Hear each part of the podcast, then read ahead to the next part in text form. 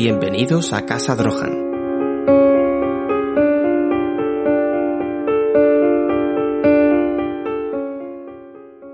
Cientos de agujeros convierten la pared de las galerías en una orgía de oscuridades latentes.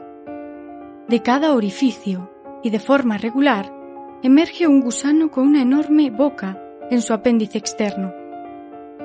Así comienza Warhol, el último libro publicado por nuestro siguiente invitado. Como se puede apreciar, es un autor dedicado al terror, el realismo sucio, la ciencia ficción o lo bizarro, entre otros componentes como la sátira, que como bien dice él, nunca falta en sus textos. Ha participado en muchas antologías, publicado poesía, relatos y novelas, tanto en autopublicación como en editoriales tradicionales, incluso la conocida editorial Ediciones El Transbordador, donde publicó su novela Efialtes. Y no solo apuesta por su carrera literaria, sino que también lo hace con otros compañeros. Algunos ya han pasado por aquí como Frankie, con su pequeña editorial Open City, donde mantiene una relación muy especial con sus autores, pero dejemos que sea él quien nos lo cuente. Hoy nos visita en Casa de Rohan Daniel Aragonés.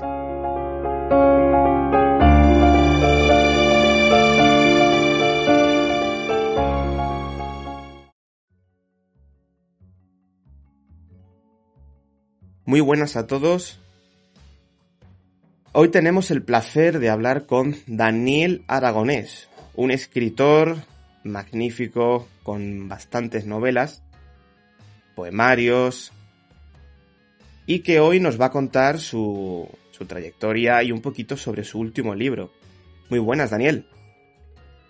Hola. ¿Qué, tal? Bienvenido a Casa Drohan. Espero que te sientas cómodo y que, bueno, pues nos cuentes un poco cómo, cómo ha sido tu trayectoria como escritor y la que te queda, por supuesto. Entonces empezamos con nuestra pregunta mítica que es, ¿qué significa para ti ser escritor? Bueno, pues la verdad que para mí ser escritor significa un poco soltar lastre, ¿no? Empecé con esto de una manera casi casual, ¿sabes? De preadolescente y tal, con mis problemillas psicológicos como todos los adolescentes. Y bueno, un poco siempre había escrito pues, cosas un poco inconexas, bastante surrealistas, porque claro, uno de preadolescente, quitando algún genio por ahí, pues lo hace en plan soltar frases en un papel y básicamente eso. Entonces, bueno, mi psicóloga en aquel entonces, pues me aconsejó que fuese escribiendo un poco como me sentía, tal, y desde entonces, al principio un poco de forma automática, y luego pues lo vas medio enseñando por ahí y siempre hay alguna persona que le gusta y empecé a tomármelo más en serio y, a, evidentemente a estudiar, claro, no queda otra, ¿sabes? O sea, no, de la nada no se puede al final hacer, hacer las cosas. Qué curioso, empezó como la escritura terapéutica. Sí. Y sí. terminó ya arraigando bien eh, dentro de ti. Sí, la verdad que sí. O sea, al contrario que a lo mejor otros autores que ya a los 20 sacan una novela y tal, y es uh -huh. maravillosa, pues bueno, yo fue a los 30 y pico cuando realmente dije, ¿y si me lanzo a esto? Pues lo intenté y aquí estoy ahora mismo. O sea que... Qué guay. ¿Has dicho que te formaste después? ¿Que hiciste cursos o...? A ver, yo por, por cuestiones familiares estudié cosas técnicas uh -huh. y cuando ya decidí, siempre me habían apasionado las letras, ¿sabes? La historia, la literatura y tal. Uh -huh. Porque claro, esto te viene porque lees, evidentemente. Claro. Y entonces, pues cuando ya un poco decidí tomármelo en serio, claro, pues te das cuenta que te faltan herramientas, ¿no? Uh -huh. Entonces, bueno, aparte de cursos, pues por suerte la familia tenía una profesora de lengua, otra profesora de literatura y un poco pues estuve estudiando con ellas, ¿sabes? O sea, básicamente estudié con ellas, a, digamos, estudios reglados como tal de literatura no tengo, uh -huh. pero he estudiado bastante como para, hombre, sentirme bastante cómodo cuando escribo. Qué bien. Un poco autodidacta a la antigua usanza de tener una biblioteca, aprender de, de los mayores, ¿no? Un poco así. Sí, Sí, sí, la verdad que sí, fue de todo un poco así. Ya lo de la carrera, pues hombre, mm, soy mayor ya. ¿eh? Nunca se es mayor para, para estudiar algo, ni meterse en unos estudios reglados, ni muchísimo menos.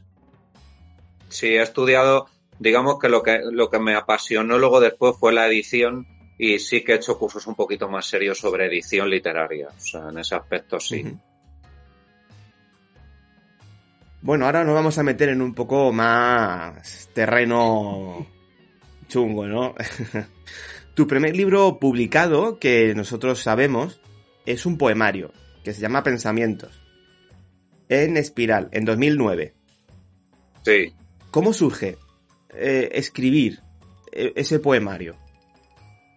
Pues además me acuerdo perfectamente.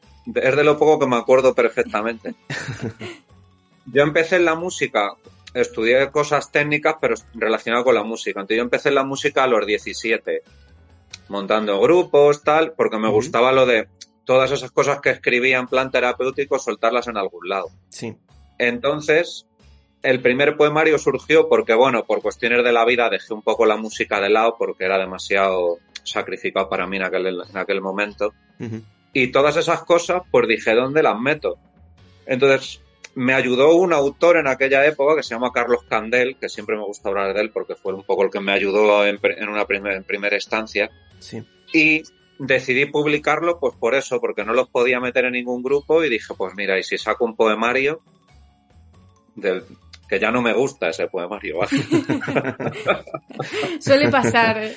Hay veces que hay escritores que pasan por aquí y dicen, no, no, no leáis mis primeros libros que son horribles. Pero es normal, al principio siempre...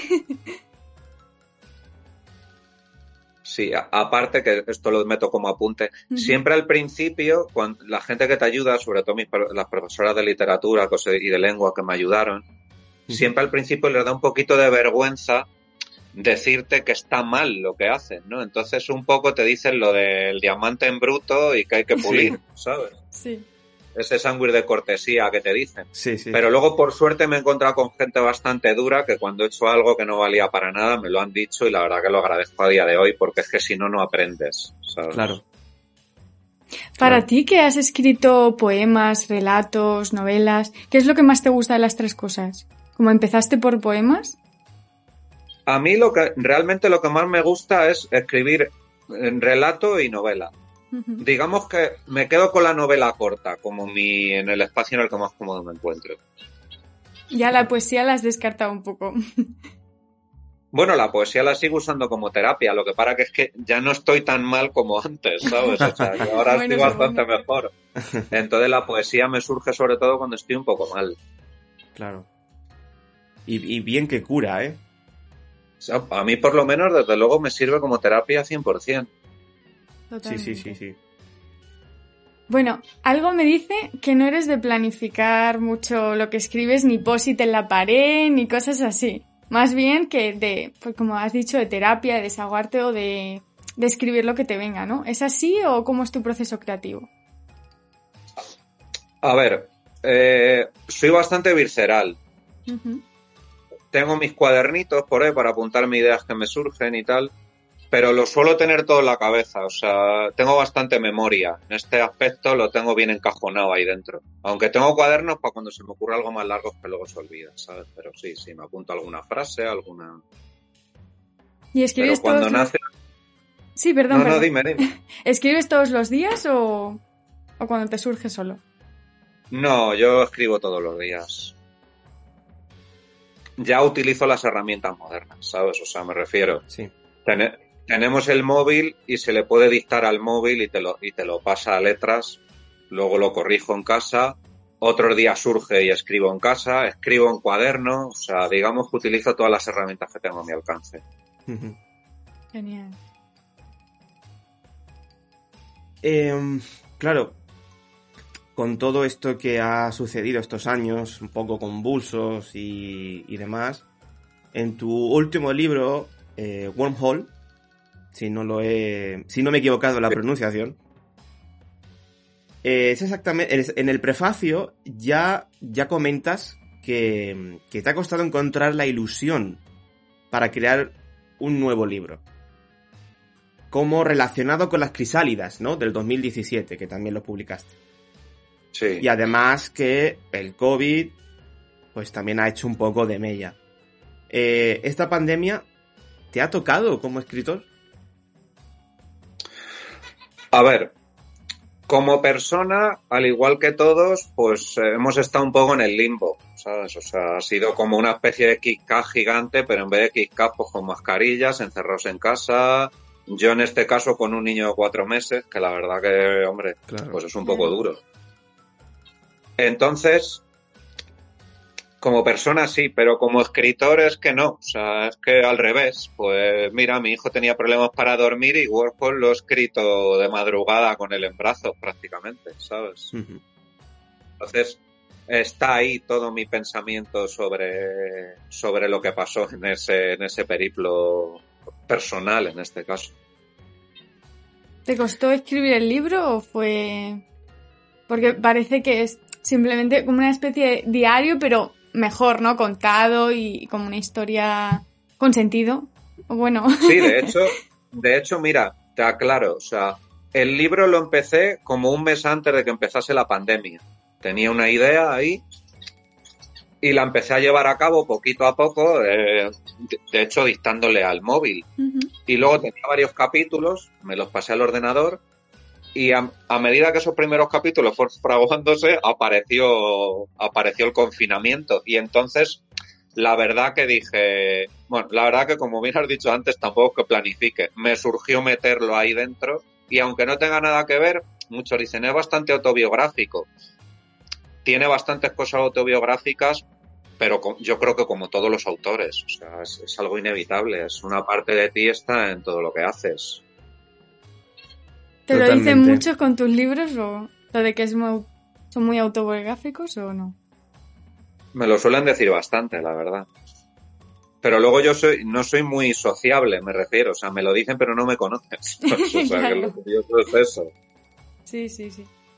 Claro, nunca se sabe si es verdad o no. Es, al final es narrativa de ficción y, y tú juegas con el lector también en ese sentido. Que es divertido. Claro, hombre. Efectivamente, sobre todo porque mis libros son todos muy satíricos. Y luego a lo mejor me conoces y crees que voy a estar todo el día en plan sátiro. Y no, pues soy una persona pues me gusta estar contento, me gusta reírme, me gusta disfrutar de mi gente. Y la verdad que no estoy criticando continuamente todo lo que me rodea. Al revés. Procuro un poco, ¿sabes? Abrir las aguas y yo estar en medio tranquilo.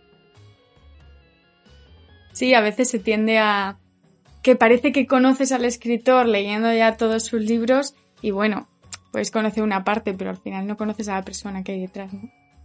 Efectivamente. Eh, antes de continuar con tus obras, eh, me gustaría recalcar que también eres editor. Como bien has dicho al principio, y que creaste Open City. Sí. ¿Qué es exactamente y qué pretendes aportar al mundo con, con tu editorial? Yo soy bastante enamorado de aquellos editores de, sobre todo por la parte que más conozco, que más he leído, aquellos editores de los años 50 en Estados Unidos, Sí. en los que todo el mundo editorial estaba un poquito perdido. Y la figura del editor era más hacerte colega de los autores Sí. y un poco estar ahí con ellos, ¿sabes? A lo mejor pues como Ginsberg con la gente de la generación Beat.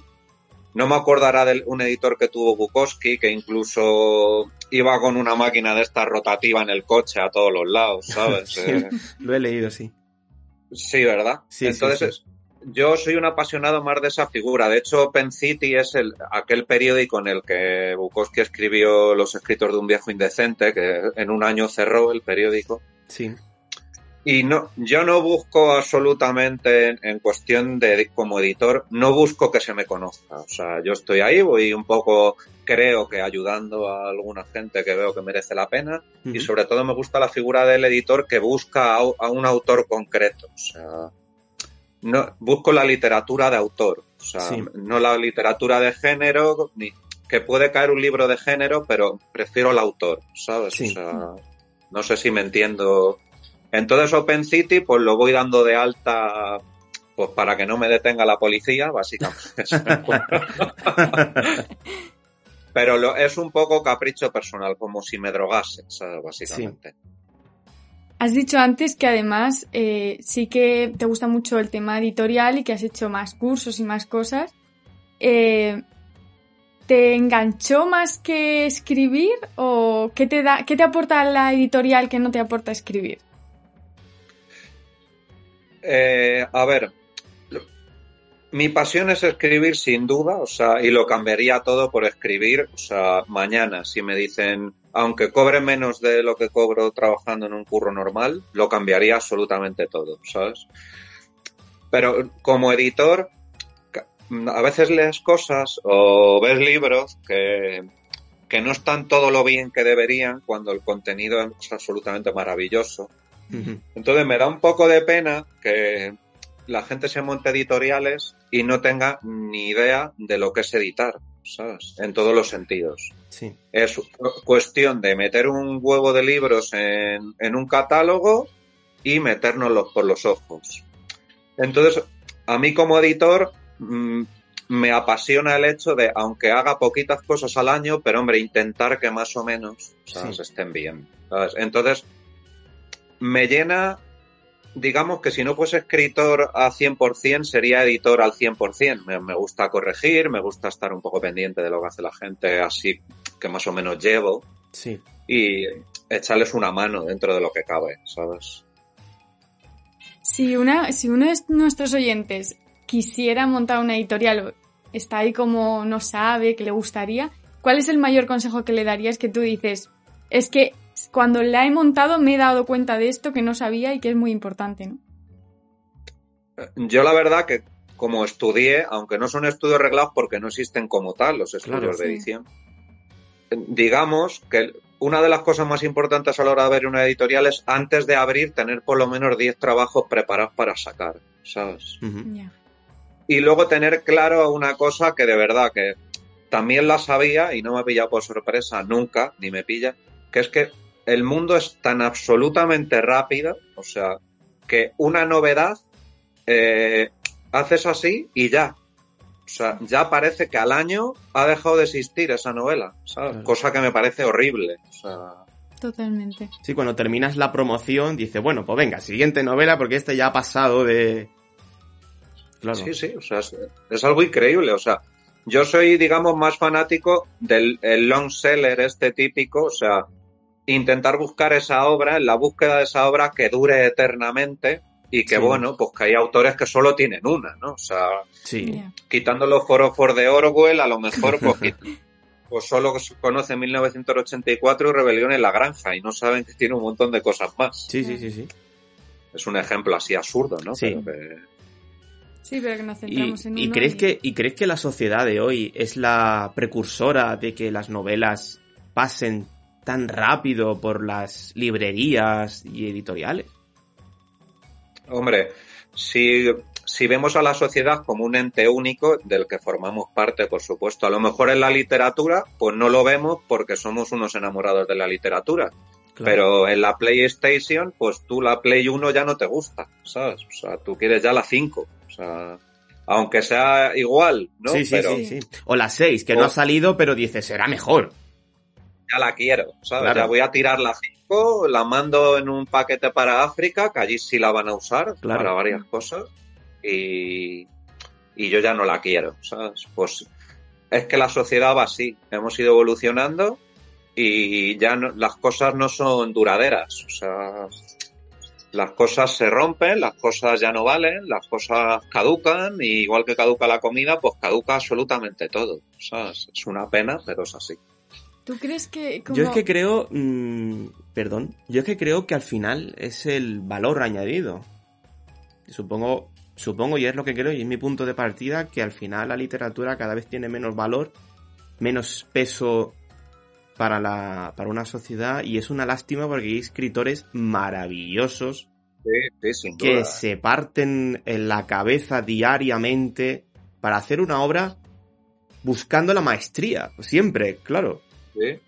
Sí, sí, no, sí, estoy totalmente de acuerdo contigo en eso, ¿sabes? Y cuando llegan, llegan a librerías, se meten, como suelo, yo, suelo decir, ¿no? Se meten un bofetón y se encuentran con, ostras, eh, ¿qué ha pasado? Eh, sí, sí. Ahí, sí, sí. De hecho, tú fíjate, el otro día, eh, buscando ciertas cosas, Sí. Dije, ¿cuántos libros se publican al año en España? ¿Sabes? Creo que eran 3 millones de libros, ¿sabes? O sea, sí. Una barbaridad. ¿sabes? O sea, es imposible, o sea, a mí me encanta, yo no puedo leer más, o sea, Claro, ya. No me da tiempo, o sea, Claro. no, no hay más tiempo, no es que no me dé, es que o hacen los días de 48 horas o qué hacen, ¿no? es imposible, es imposible. Pues para leer entre 30 y 50 novelas al año, pues o más ensayos, más historias. Y bueno, pues te pasa la vida y sumas y dices que me he leído 3.000 o 4.000, hasta llegar a los 2 millones o 3 millones que se saca, Sí, totalmente. no hay criba de todas formas. O sea, digamos que esto está pensado como un negocio global. A que si tú hicieses coches en casa, no podrías vender tu coche, ¿sabes? No Claro, podrías estar vendiendo coches. Sin embargo, la literatura es algo muy sencillo, o sea, me refiero. Escribes, aunque sea una patraña absoluta y no sepas ni lo que has hecho, te lo publicas en cualquier sitio, incluso editoriales que lo hacen sin leer absolutamente nada y ya está ahí. Bueno, pues has vendido dos, pues bueno, pues esa editorial igual saca mil libros al año, pues dos de cada son cuatro mil libros, ¿sabes? Que vende. Sí. Y no le da mayor importancia ni valor a nada de lo que hay en ninguno de esos libros. Bueno, de- Otras no. claro, de todas formas, la literatura, la lectura siempre ha sido de consumo de nicho. Siempre ha sido algo muy pequeñito, de un conjunto de personas mínima. Por lo menos en España. Sí, por En ejemplo, otros por lo menos países en no España. pasa, pero es verdad que en España, por ejemplo, hay muy pocos lectores y, y se sacan muchísimos más libros que lectores, que eso es curioso. Y, Sí, claro. y claro, pues ya enlazo con la pregunta que te iba a hacer, que es, eh, tú que eres escritor y eres editor, ¿qué te parece más, más difícil? Mm, vivir- Para sobrevivir. para sobrevivir en España, ser escritor o ser editor? Para sobrevivir ser escritor, sin duda. ¿sabes? Todavía siendo editor, bueno, ¿sabes? Puedes medio, medio hacer algo, ¿sabes? Por lo menos pagártelo de autónomo, ¿sabes? De vez en cuando. Sí, sí. Sí.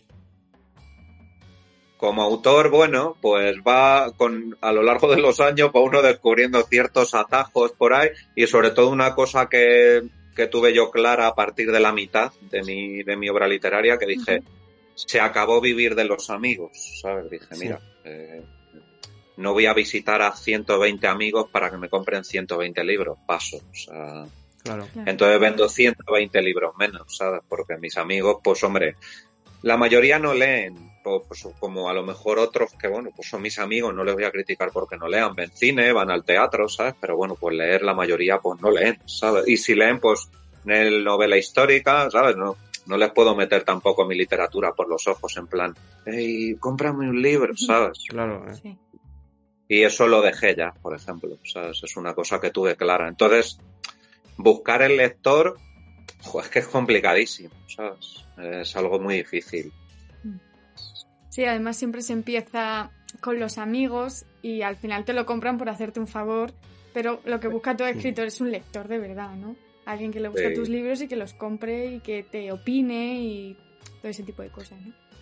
Claro, sobre todo no condicionar a la gente. O sea, Mm. realmente cuando empecé no pensé que yo lo estaba haciendo, pero hombre, un poco pues lo hacía, ¿sabes? Condicionas a la gente, ¿sabes? Entonces, bueno, un poco me he apartado de ese camino. Prefiero, ser- digamos, eh, que me lean menos o que me compren menos, pero bueno, intentar buscar un poco el lector de calidad y que aprecie un poco lo que se ha llevado, ¿no? O sea, que también lo regalo, ¿eh? Que si yo le tengo que regalar un libro a alguien, absolutamente igual, ¿eh? O sea, se lo, lo pago yo y se lo regalo. O sea, que hay mucha gente que no tiene pasta ahora y que lo está pasando mal y quiere leerte, ¿sabes? O sea, ¿Has conseguido algún lector bueno?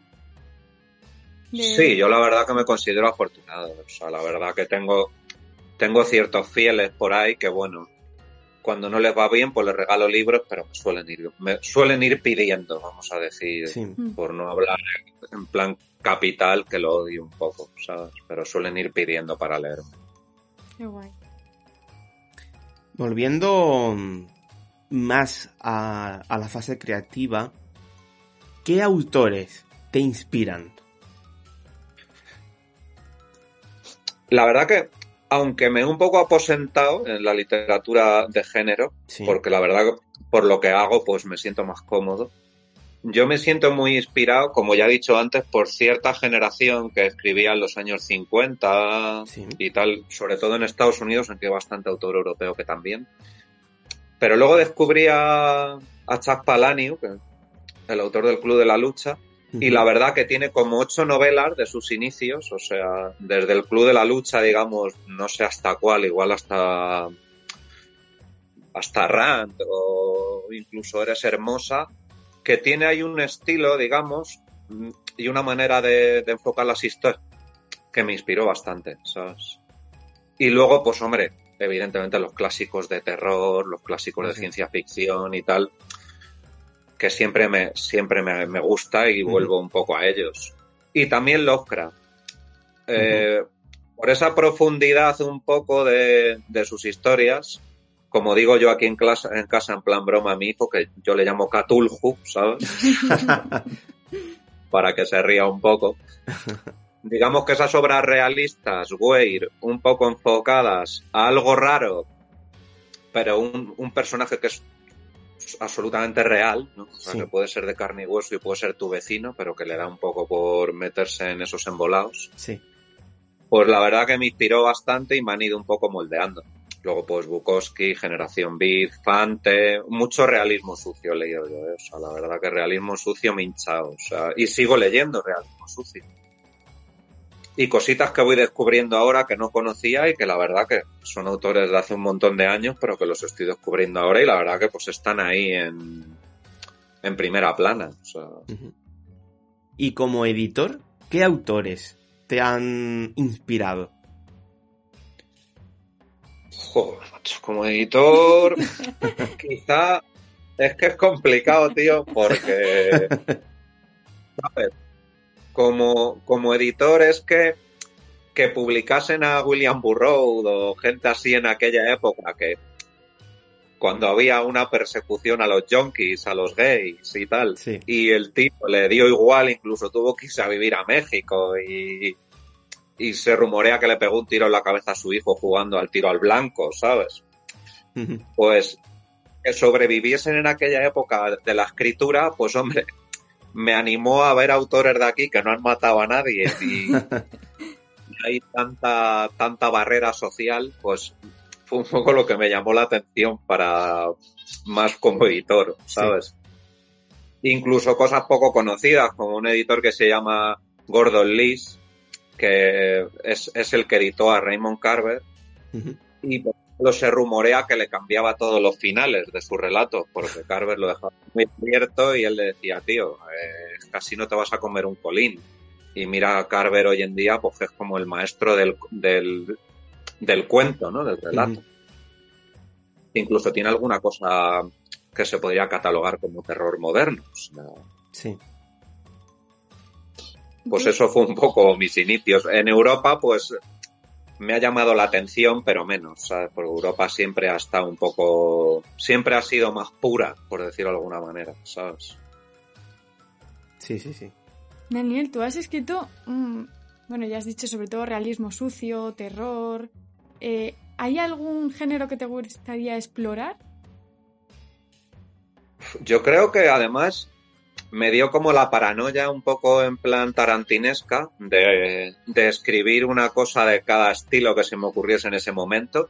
Y de momento yo creo que poco me queda por explorar, ¿eh? O sea, ¿Y cuál no? O sea, ¿cuál género dirías, esto nunca voy a escribir porque no puedo?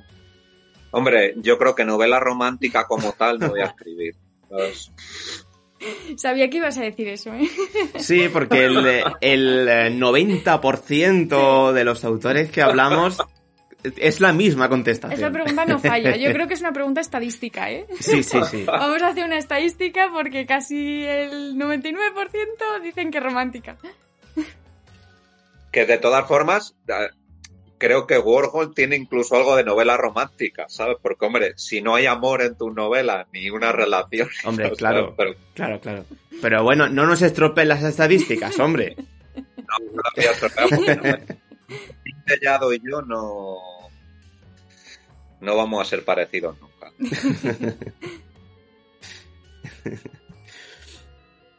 eh, ya has comentado que si te dijeran, oye, a partir de mañana mmm, vas a poder publicar en una editorial eh, sin problema, vas a poder más o menos vivir de esto eh, sin necesidad de tener un trabajo fijo aparte. Si llegase ese momento, ¿cuál sería tu objetivo en la literatura? Mi objetivo en la literatura. Sí. Intentar eh, como siempre digo, no condicionarme, o sea, no acomodarme, ¿sabes? O sea, uh -huh. me, me autorregaño continuamente, o sea, si yo llego por lo que hago ahora, no empezar a escribir otra cosa, ¿sabes? Que llegue más al público, ¿sabes? Sí. O sea, un poco seguir en mi línea. Sí. Que bueno, la voy un poco moldeando también, aunque ahora estoy escribiendo novelas un poquito más raras, ¿sabes? Perdonar por los mensajes, he cortado todo, pero se me ha quedado ahí. Eh, No. un poco no, acom No, ha llegado, no, hemos, no hemos visto nada. No. acomodarme sobre todo, ¿sabes? Y reinventarme, hombre, no caer siempre la misma fórmula, la misma fórmula, ¿sabes? O sea, de todas formas, en eso sí me planifico, ¿eh? o sea, digamos que voy, voy por fases, o sea, ahora estoy en una fase surrealista, um, un poco metiendo onirismo en las historias, terror, un poco así medio gore, medio sádico, y creo que estoy escribiendo la última de esta fase y ya pasaré a otra cosa, ¿sabes? Aunque siempre soy un poco surrealista, porque bueno, me gusta el surrealismo, Sí. pero intento, venga, ya está, ¿sabes? Se acabó. Y paso a otra cosa un poquito más en otra línea. Sí. De hecho, aunque es verdad que eres muy surrealista y, y muy crudo en, tu, en tus libros, el que nos hemos leído que es Warhol, eh, al final tiene un mensaje muy bonito que a mí me ha sorprendido. Digo, después de todo, al final mm, eres bastante optimista y, y bueno. Sí, y, y me lo dicen siempre, además. O sea, pese a todo, eh, tengo fe. O sea, es verdad, yo, y me lo dice siempre Lidia, mi mujer, me dice siempre, tío, tú siempre tienes fe. O sea, sí, yo creo siempre en la vida. O sea, soy pro vida siempre. O sea, pero creo que para ser pro vida es muy importante hablar de la muerte. O sea, porque Claro. forma parte de la vida. Claro. simplemente, ¿sabes?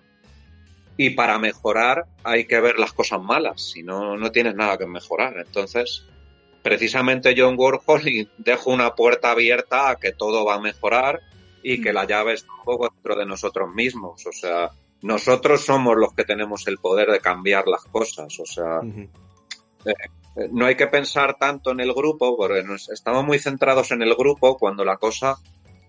Ser más individualista no significa ser más ego- egocéntrico ni más egoísta, sino todo lo contrario. O sea, si tú no quieres ver un papel en el suelo y lo recoges por ti, pues hay un papel menos en el suelo, ¿sabes? Sí.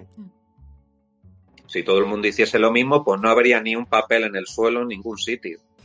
Claro. Pero la gente, la gente siempre dice, bueno, ya lo barrerá otro, ¿sabes? Un poco la cosa de la masa, toda junta, ¿sabes? Sí. Sin embargo, pues eh, somos poco, nos gustamos poco, ¿sabes? O sea, Sí, digamos, sí, sí, sí. yo me gusto bastante, mm, yo me amo a mí mismo por encima de todo y eso no significa que a los demás no los ame muchísimo. O sea, simplemente porque si no te quieres a ti, pues no eres capaz de amar tampoco a otros. Totalmente. Pues eso está todo metido en mis novelas, aunque los, aunque los personajes salgan de un contenedor de basura, pero tienen esa cosa interior de un poco respetar, ¿sabes? Sí, no, me, me ha parecido muy bonito, la verdad.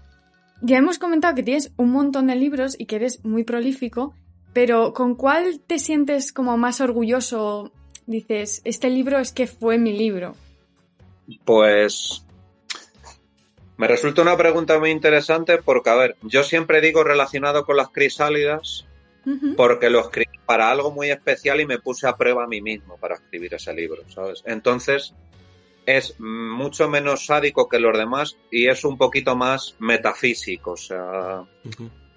Aunque va de un explorador espacial y estamos lejísimos, en realidad no estamos lejísimos, estamos como si hiciésemos un viaje espacial dentro de nosotros mismos, ¿sabes? Y, y luego, por otro lado, justamente casi en contraposición, Pose Fialtes, que lo publicó con la editorial El Transbordador, es, digamos, un libro en el que quise decir, mm, voy a exponer a los demás qué significa para mí el terror, ¿sabes? Sí. Y para mí el terror un poco está todo metido ahí, todo conceptualmente, todo lo que yo considero terror está metido en ese libro. Y bueno, haznos un breve resumen, ¿qué consideras terror? ¿Qué, considero terror?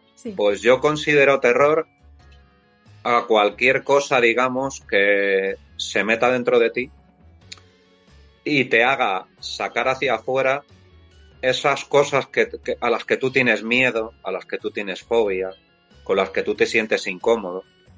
Que además, por cierto, estoy escribiendo un ensayo dentro del monolito relacionado con el terror en el que estoy hablando un poco de todo esto en, plan más, digamos, más ensayo, así más técnico. Entonces, yo la verdad que mi ancho de banda con el terror es bastante amplio. O sea. Entonces ya te tiro un poquito de, de este terror a la mutilación, este terror, ya cosas un poquito ya que realmente sí me dan cosas, ¿sabes? O sea, pero a mí las casas encantadas, por ejemplo, pues me, aunque son de terror las historias y me gustan, pero no lo paso mal, ¿sabes? O sea, a lo mejor lo paso mal, peor con Hostel, ¿no? por ejemplo, ¿sabes? Que tampoco es que lo pase mal, pero... Sobre todo el terror psicológico, ¿no? Más de uno mismo, interior, ¿no? Sí, probablemente. Por ejemplo, a mí American Psycho sí me parece una obra absolutamente terrorífica, ¿sabes? O sea, que haya gente que por una tarjeta de de presentación mate a otro tío, ¿sabes? Porque sí, que realmente lo ves un poco en el mundo este más empresarial, sí que hay unas envidias y unas cosas bastante que no me gustan nada, la verdad, ¿sabes? Bueno, al final, al final esa película, bueno, y novela antes, eh, se, se, puede extrapolar hoy en día a todos los trabajos, porque al final esa, esa envidia y esa esa cosa lleva a hacer barbaridades. Y sí, eso es. También para mí, lo comparto contigo, es, terrorífico, sí, totalmente. Y yo creo que incluso de los escritores, no sé si habrás vivido experiencias así, pero yo he oído que unos escritores ponen malos comentarios a otros solo pues por envidia o por, ¿no? Por competitividad. yo de hecho ahora porque me he apartado un poco más de ese camino, no por lo que os vais a pensar, sino por todo lo contrario. Me pasó con dos o tres. Al principio un poco me cabré y tal, y quizá cometí el error de entrarles al trapo. Y, ya, mira, cuando tengo un troll que es un escritor, indiferencia absoluta, muy a mi pesar porque estoy en contra de esto, lo bloqueo, ¿sabes? Y paso absolutamente de, entrar en este tipo de historias, ¿sabes? En persona, lo que quieran, ¿sabes? Me refiero. Que quieren venir y decirme que mis novelas son una mierda. Oye, si, a mí alguien me lo razona, yo no tengo ningún problema, ¿sabes? O sea, para gusto los colores. Claro. Pero esa cosa por envidia, que paso, o sea, no. Me, mantengo bastante al margen de todo eso, ¿sabes? O sea. Totalmente. Eh, en tu carrera como editor y como escritor, ¿te has encontrado con alguna autora que, que, has dicho, leches, no conocía en absoluto y, es de nuestro género o es un género amigo o hermano y que digas, merece la pena nombrarlo por lo menos? Sí, bueno, a ver, yo sobre todo en mis, digamos, en mis itinerarios como lector, y como lector de todo en general, de lo que llega como editor y tal, mm, soy bastante visceral, o sea, me refiero. ¿Me llega algo tal? miro a ver que si me puede gustar o no. Cojo de por aquí, veo a ver si. Y últimamente, es casualidad, sí están llegando autoras que me están gustando y bastante. O sea, digamos que por fin un poco, no sé cómo explicarlo. Sí. Somos como seres que escribimos y no hombres o mujeres, ¿sabes? Es que yo odio también todes y todo esto, ¿sabes? No, sí. va conmigo. Pero, por ejemplo, mira, eh, no, había oído hablar durante muchos años de Mariana Enrique y por fin he conseguido una novela suya, me la estoy leyendo y me está pareciendo la hostia, ¿sabes? O sea, si fuese editor y no lo hubiese publicado todo anagrama, o sea, y yo tuviese pasta, no dudaría, por ejemplo, en a esta, a esta mujer publicarla, ¿sabes? Lucía Berlín me apasiona también, ¿sabes? O sea, es algo que me parece increíble. Salimos un poco, no tiene el por qué ser un tío que bebe y que lleva mala vida. Claro. Puede haber un hombre que beba y lleve mala vida y que, al mismo tiempo quiera criar a sus hijos, ¿sabes? Exacto. A mí siempre mm, también me, llama la atención esa visión de la escritora que tiene del mundo y de, todo esto. Por eso últimamente siempre estamos pendientes y preguntamos sobre escritoras que tienen, que llaman la atención y que por cosas del destino eh, se están descubriendo ahora. Entonces, siempre hemos visto siempre hemos visto la visión de, del hombre, claro. Y ahora. Sí. Eso es. Sí, a ver, la, la, figura siempre ha estado ahí, hombre. Mary Shelley es bastante. Claro. O sea, no es de hoy, ¿sabes? Claro. Lo que pasa que, bueno, pues fue gente que, que le echó un par y, bueno, pues también tenían, digamos, la un poco el camino allanado, claro, como todos los escritores antiguos, ¿sabes? O sea, un campesino no tenía opción de, escribir, ¿sabes? La verdad. Eh, aunque habría alguno que escribía, ¿no? Pero... Sí, claro. Pero bueno, antiguamente, si sobre todo eras mujer o, tenías una biblioteca mm, heredada de tu padre o de tu hermano inmensa y tenías un círculo de amistades que eran también importantes o no te comías nada, vamos. No, nada, nada. Aún así creo que a día de hoy, aunque cueste menos, pero eh, es complicadillo, ¿sabes? También, ¿sabes? O sea, porque hemos caído ahora en lo contrario. Entonces, claro, si no encontramos un camino medio en el que realmente nos veamos todos como iguales, claro. No hay que estar pensando en vernos todos como iguales. O sea, yo no lo tengo que pensar, ¿sabes? Eh, pues mi mujer friga los cacharros y yo frigo el suelo. Ella pone la lavadora y yo plancho, ¿sabes? Me refiero, no no tenemos ningún, pues ya está. O sea, ella hace deporte fuera de casa y yo no. Yo hago deporte en casa, por ejemplo. ¿sabes? No, me refiero, no tengo ninguna venda. O sea, no, claro, los ojos. Sí, sí, sí, sí. Pero sí veo que sigue estando esa venda, ¿sabes? Incluso alguna editorial que ahora solo publica mujeres, pues hombre. Sí. Que me parece bien, ¿vale? Pero seguimos en lo mismo, ¿sabes? Sí. Sí. Pero que es mi opinión, ¿eh? Yo no, intento a nadie. No, no, claro, por, supuesto. Por supuesto, por supuesto. Aquí libertad, cada uno opina lo que sea y, y, todas las opiniones son respetables. Y yo creo que también se pierde un poco eso, que es lo que tratamos de recuperar, que se pueda hablar con libertad, aunque la opinión eh, no sea la misma que la tuya. Eso hoy es complicado. Porque parece, parece que no puedes ser amigo de una persona que opina distinto a ti, que no pasa nada. Y yo creo que es más rico que si te formas tu grupo de la misma ideología, con el mismo pensamiento, al final te quedas un poco corto, ¿no? Efectivamente. Bueno, hemos, hemos terminado arriba, ¿eh? ¿eh? ¿Tienes un paquetillo por ahí? Sí. bueno, pues es hora de abrirlo. Venga. Pues ya, ya lo puedes abrir. Ya lo puedo abrir. Me he tenido que olvidar. O sea, olvidar del Díaz. A ver cómo seguimos la cadena. ¿Te ha tocado un libro del anterior escritor que entrevistamos? Sí. Pero a ver, no, lo tenía preparado, ya habéis visto. O sea, no lo he dejado, digo así. Estupendo. Me va a costar y todo, ¿eh? No pasa nada. Además es grandecillo el libro, ¿eh? O sea, parece que es grandecillo. Pero os habéis dado cuenta, o sea, al final todas mis conversaciones, yo no hablo casi nada de mis libros, o sea. Sí. Cierto. Yo no hablo casi nada de mis libros. Me gusta que se los lean y a ver qué opinan. Eso es. La casa de las muñecas rotas de Fernando del Río. Sí, sí. Que te la mandado. Es grandecito, ¿eh? sí, es una novela negra. Y... le damos las gracias porque te lo ha enviado él, mismo. Sí, ¿no? Bueno, capítulo abierto al azar, capítulo 10 pone marihuana, ¿sabes? Yo creo que es una señal. vamos, fantástico. bueno, pues entonces terminamos como con todas las entrevistas.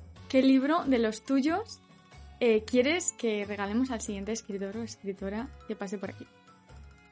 Eh, yo tengo por aquí varios en casa para poder regalar. Entonces, a mí, yo no decido nunca. Me gusta decir, ¿qué libro os gustaría que regalase? Es que eso es muy difícil porque es una cosa, yo creo que es una cosa muy personal del autor porque lo preguntamos precisamente por la pregunta que te hacía antes de cuál de, de cuál de tus libros te sientes más orgulloso. No es un poco eso, como presentarte con el libro que, que a ti verdaderamente te gustaría que te regalaran o el que tú consideras que es el, el que mejor... A ver, yo a lo mejor me regañan luego, pero eh, si todo sale bien, si todo sale bien y como está en el calendario, elígelo bien. Hmm. No, pensaba que ibas a decir el nombre, yo no. No, no voy a decir todavía el nombre porque, bueno, elígelo bien. Va por una persona muy especial, te va a sorprender. Así que. Es muy especial, sí. Sí. A ver, a mí me, a mí me gustaría regalar efialtes, ¿sabes? De hecho, puedo regalar un efialtes, ¿sabes? Vale. Lo que pasa que, en serio, todos estos últimos libros míos son muy complicados, o sea, para el lector. O sea, creo que Warhol igual es un poco complicado también para el lector, es un poco laberíntico el libro y tal. Bueno, yo creo que la persona que viene detrás le va a dar exactamente igual el laberinto. Yo creo que lo va a entender, porque sí. Entonces, yo creo, yo le, voy a regalar un Efialtes. Vale. Vale. Genial. Estupendo. Pues nada, muchas gracias, Daniel, por estar aquí en Casa de Rohan. Eh, esperemos que te lo hayas pasado bien. Y, sí, sí, muy bien. Y cuando tú quieras, pues. Bueno, si quieres decir algo más, te dejamos. No, bueno, la, la, verdad que lo único que voy a decir es que me vendo fatal como autor.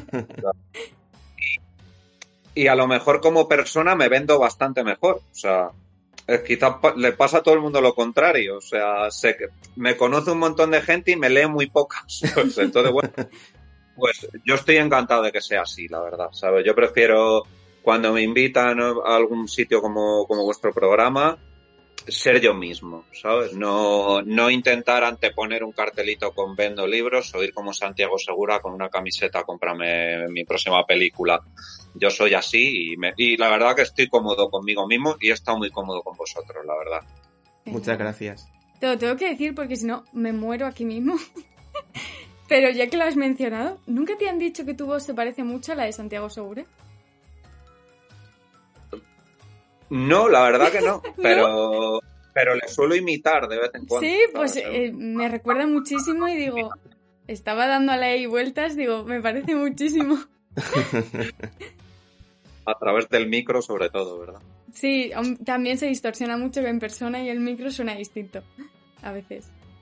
Pues nada, pues muchas gracias, que de todas formas todos los siguientes van a tener un enlace para, para ver tus libros en Amazon, que aunque Da igual que no los vendas porque los pueden encontrar, pueden leer la sinopsis y lo mejor es que sean ellos mismos los que lean y opinen sobre ellos. Exacto. Así que los pueden encontrar ahí y, esperemos que te descubra mucha gente. Y aquí tienes a Casa Drohan para lo que necesites y cuando la necesites. Totalmente. Y vosotros me tenéis a mí también, ¿sabes? Que oye, que también estoy aquí. Pues muchas, gracias.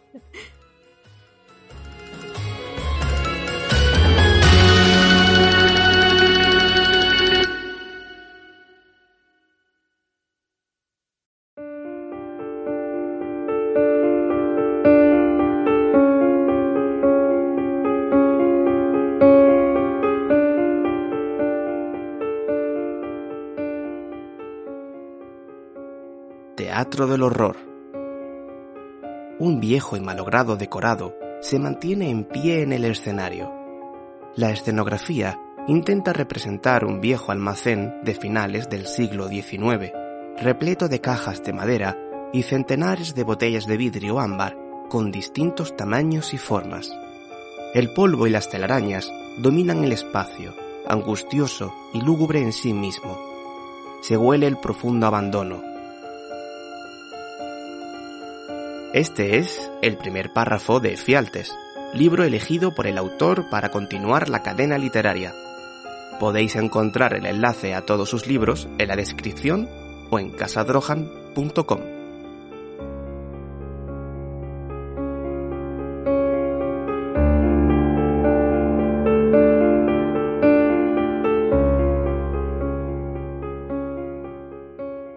Muchas gracias por escucharnos. Puedes visitarnos en casadrohan.com. Las puertas están abiertas.